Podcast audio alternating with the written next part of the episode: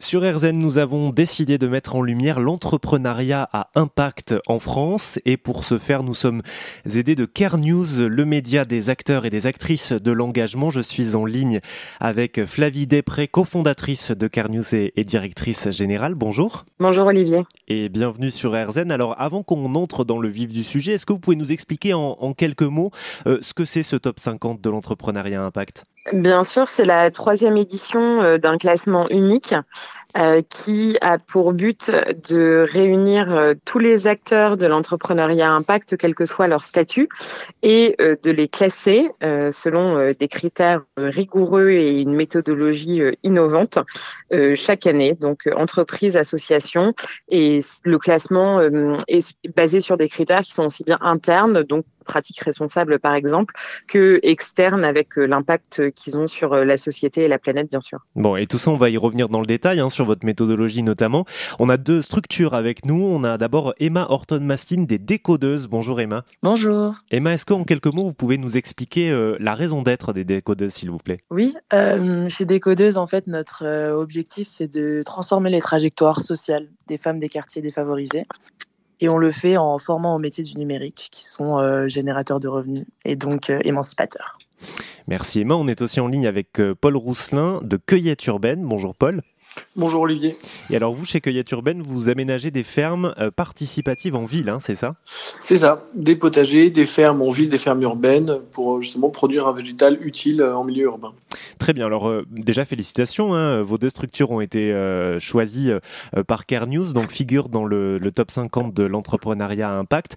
Flavie, déjà pour, pour que les choses soient bien claires, la notion d'entreprise ou d'entrepreneuriat à impact, ça correspond pas aujourd'hui en tout cas à une définition juridique et légale. Donc, euh, c'est des critères que vous avez dû, j'imagine, peaufiner, euh, vous, chez Care News, pour les choisir, ces entreprises. Voilà, tout à fait. Il y a plusieurs critères qu'on a euh, imaginés.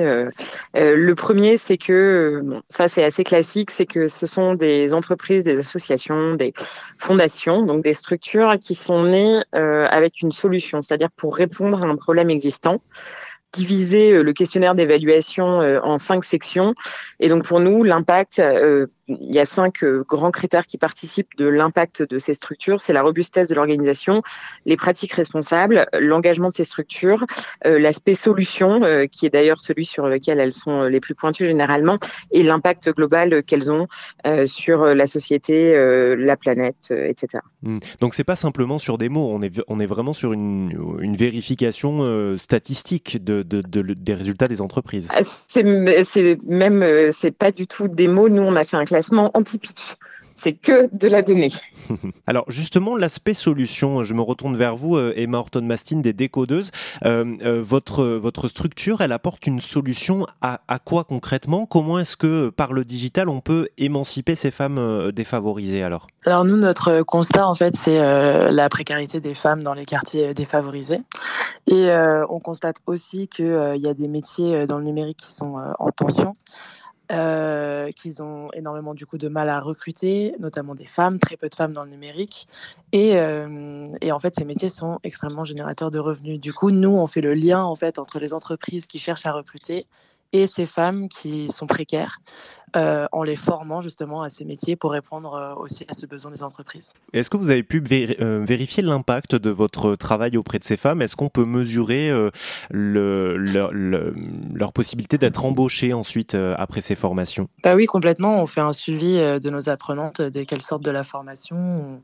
On, vérifie régulièrement auprès d'elles où elles en sont, c'est quoi, quel est leur niveau de salaire. Aujourd'hui, à la sortie de formation, on a 90% des femmes qui sont en emploi. Et euh, on, constate aussi euh, qu'elles ont une augmentation de salaire d'environ 40%. Euh, Très bien.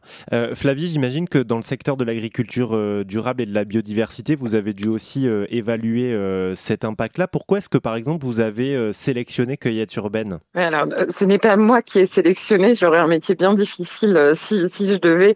ce qu'il faut bien comprendre, c'est que ce sont, c'est un classement qui a ceci d'innovant, qui n'est basé que sur de la data donc que sur des chiffres. Donc en fait, tout le travail euh, et tout le mérite revient à, à cueillette. Euh, ce que je peux vous dire euh, rapidement, c'est que sur les critères dont je vous ai parlé précédemment, ils ont une, excellente note sur leur impact.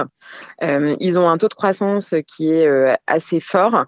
ils ont aussi une très bonne moyenne sur la partie solution et sur la partie engagement. Donc en fait, c'est vraiment la réalité des chiffres qui a permis à, à Cueillette Urbaine de, de se hisser dans les premières places du classement. Mmh. Alors c'est une, une, bonne transition justement de parler de, de l'engagement.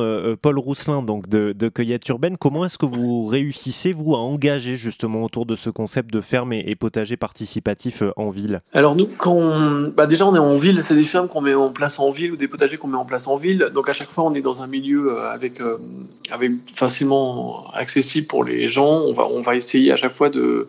On, intervient beaucoup dans des entreprises ou dans des copropriétés. Donc naturellement, les gens sont au courant quand on vient installer la ferme urbaine ou potager et donc ils vont venir à chaque fois sur les fermes, soit pour récolter ou pour se balader sur les lieux, soit euh, pour assister à des ateliers. Et on va faire des visites et des ateliers tous les mois sur chacune de des fermes pour créer justement un lien social et un peu une reconnexion à la nature. Oui, c'est ce que j'allais vous demander. Cette, votre structure, elle a simplement vocation, ce qui est déjà pas mal, hein, à recréer du lien social ou est-ce que aussi il y a une volonté de reverdir les villes, par exemple? Bah, Il y a trois, trois axes en fait de, trois objectifs pour chaque euh, projet. C'est euh, effectivement produire en ville, donc ça revient un peu à reverdir la ville, mais aussi produire en ville. Il y a le côté dépollution de la ville. On va essayer, on va voir comment justement c'est l'impact de la ferme urbaine sur euh, l'eau, sur euh, l'amélioration de la qualité de l'air, sur la réduction de l'îlot de chaleur et sur la gestion des déchets. Et après, il y a le côté reconnexion à la ville qu'on appelle aussi lien social. Euh, Flavie, je, reviens vers vous. Euh, est-ce que donc on en est à la troisième édition hein, de ce de ce top 50 de l'entrepreneuriat impact réalisé par par Care News. Est-ce que ça ça sert à quelque chose de mettre en valeur régulièrement comme ça des entreprises qui vont un cran plus loin dans dans, dans la RSE, dans l'engagement notamment? Nous, ce qu'on met en valeur, ce sont des, structures qui non seulement, c'est pas qu'elles vont plus loin, c'est qu'elles sont, elles sont natives de l'impact. Donc, elles ont choisi un modèle qui est tellement différent, euh, tellement innovant, euh, qu'il me semble important de les mettre en avant. Et euh, avec le top 50, on leur permet une, une visibilité et surtout, ce qu'on montre, c'est qu'elles sont crédibles. Euh, c'est-à-dire que il y a quelques années, euh, euh, elle passait éventuellement pour, voilà, les fondateurs passaient, les fondatrices passaient pour de doux rêveurs ou de, de douces rêveuses, mais aujourd'hui, on voit, elles ont une solidité économique, une robustesse, une pérennité et un impact tel qu'elles deviennent des modèles inspirants. donc oui, oui, bien sûr que que c'est très valorisant et que c'est important de parler de modèles différents. Et si vous souhaitez consulter ce top 50 de l'entrepreneuriat impact, eh bien, je vous le mets évidemment sur sur rzn.fr Merci beaucoup euh, Flavie Després, merci Emma Horton-Mastine et merci Paul Rousselin d'être passé sur RZN Radio. Merci. Merci.